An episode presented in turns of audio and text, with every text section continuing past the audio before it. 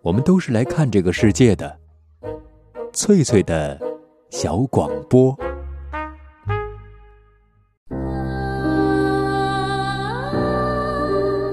大家好，欢迎收听翠翠的小广播，我是翠翠。本期节目，我们继续欣赏英国作家劳伦斯的长篇小说《查泰莱夫人的情人》。今天播出第三十七章。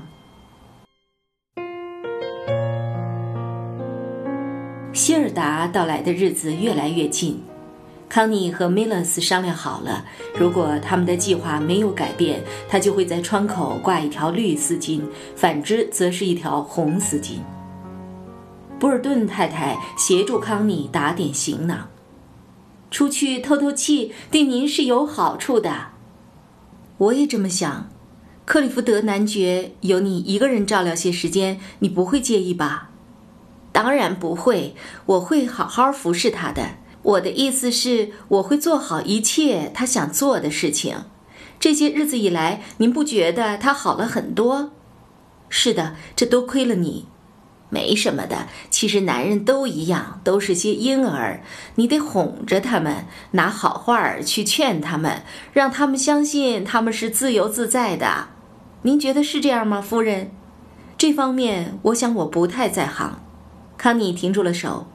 就连你丈夫，你也是这样甜言蜜语的哄他吗？他看着博尔顿太太问道。博尔顿太太也停下了手，说。是啊，我常常哄他说好话儿，不过我得说，他总是能察觉到我想干什么。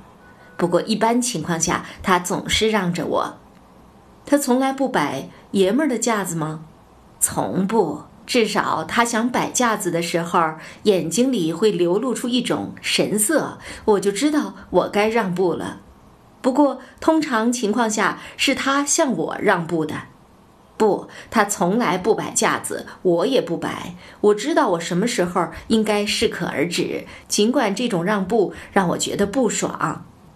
如果你一直不让步下去，会怎么样？啊，我不知道，因为我从没这么做过。甚至是他错了，如果他不让步，我也会松口的。要知道，我可不想破坏我们俩之间的这种默契。如果你一心一意的只想和你的男人唱反调，那你和他的日子就到头了。如果你真的爱一个男人，如果他固执起来，你会自然而然的选择退让，不管是你对还是他对，都会让步。否则，你就会破坏掉你们之间的默契。但是我得说，当我固执起来的时候，即使我是错的，丹尼也常常会让着我。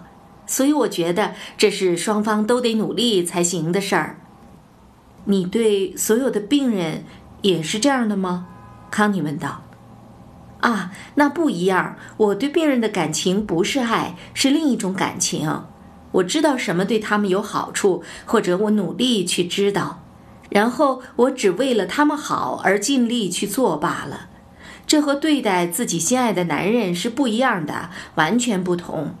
一旦你真心爱上一个男人，你差不多能够对任何一个男人充满感情，只要他真心需要你。但这两者不是一回事儿，你不会真正去爱。如果你真正的爱过一回，我怀疑是否还可以再爱。康妮被这句话吓到了。你认为一个人只能爱一次吗？他问。爱一次，或者永远不爱。大多数女人是永远不爱，从没爱过。她们并不知道真爱是什么。男人也一样。但是当我看见一个女人在恋爱时，我会被她深深感动。你认为男人容易生气吗？是的，如果你伤害了他们的自尊心。可女人不也一样吗？只不过男人和女人的自尊心稍有不同罢了。康妮仔细地思索着他的话，他对自己去威尼斯的事儿又不禁开始担忧。他这么做不是故意躲开克里福德吗？虽然时间不长，可是他感觉得到，所以他才会如此阴阳怪气。可是人生在很大程度上不就是受控于外部环境这部机器的吗？他就是在这部机器的钳制下生存的。他没法让自己一下子就摆脱出来，他甚至连想要摆脱的心都还没有。礼拜四上午，希尔达准时到达，他的衣箱紧紧地绑在车后。和往常一样，他还是那样的娴静，静若处子。但他有自己的意志，他有一座属于自己坚固意志的城堡。这一点是她丈夫发现的。可现在，她正和这位丈夫办理离婚手续。是的，她甚至为丈夫提出的离婚要求一路亮着绿灯，尽管她没有情人。现在，她远离了男人，她很满足于现在的这种自己当家做主的感觉，还有做两个孩子的主。她计划着好好的把这两个孩子培养成人，不管他们会成为什么样的人。小车上，康妮只准带一个衣箱。事实上，他已经把一个大箱子托运给了父亲。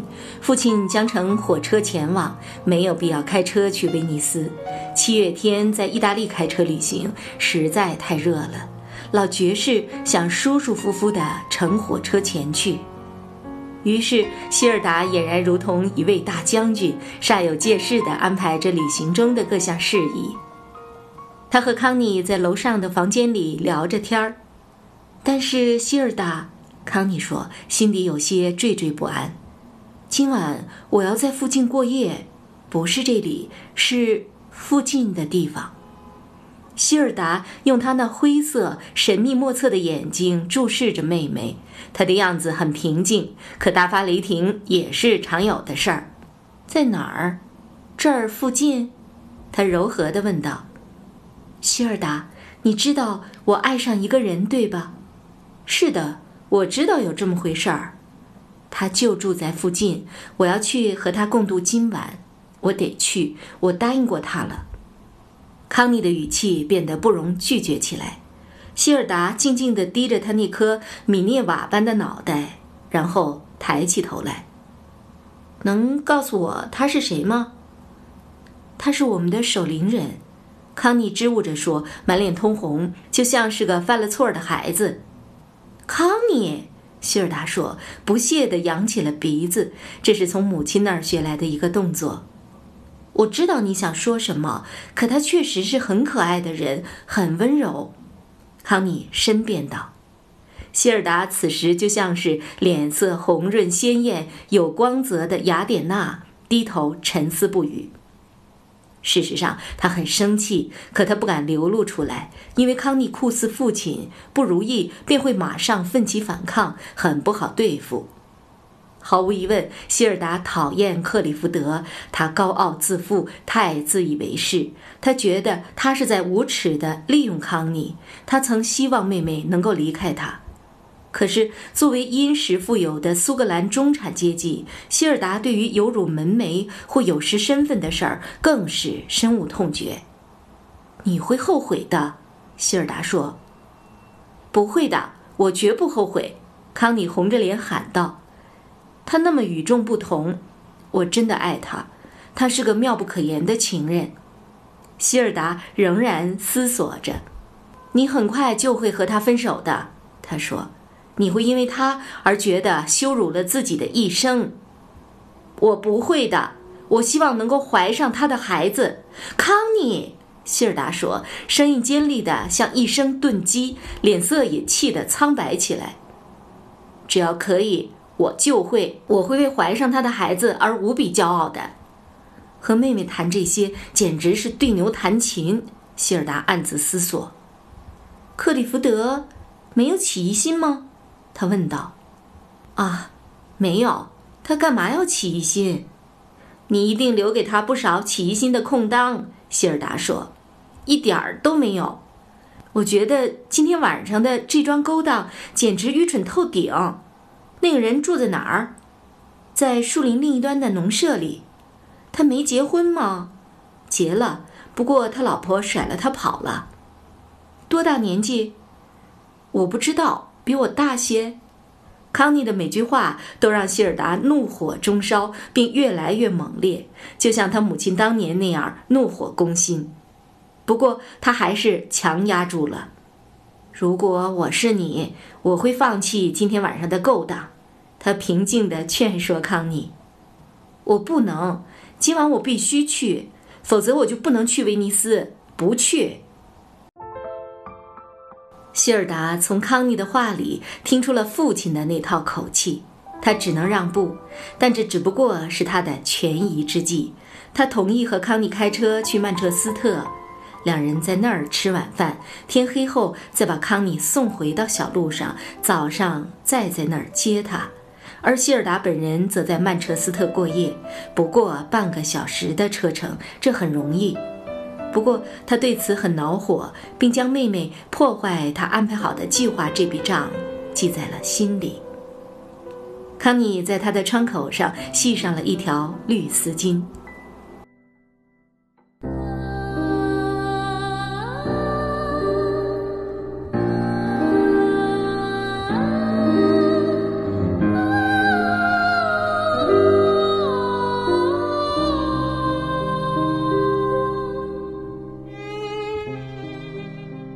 以上播出的是长篇小说《查泰莱夫人的情人》第三十七章，作者劳伦斯，翻译雍木贝勒。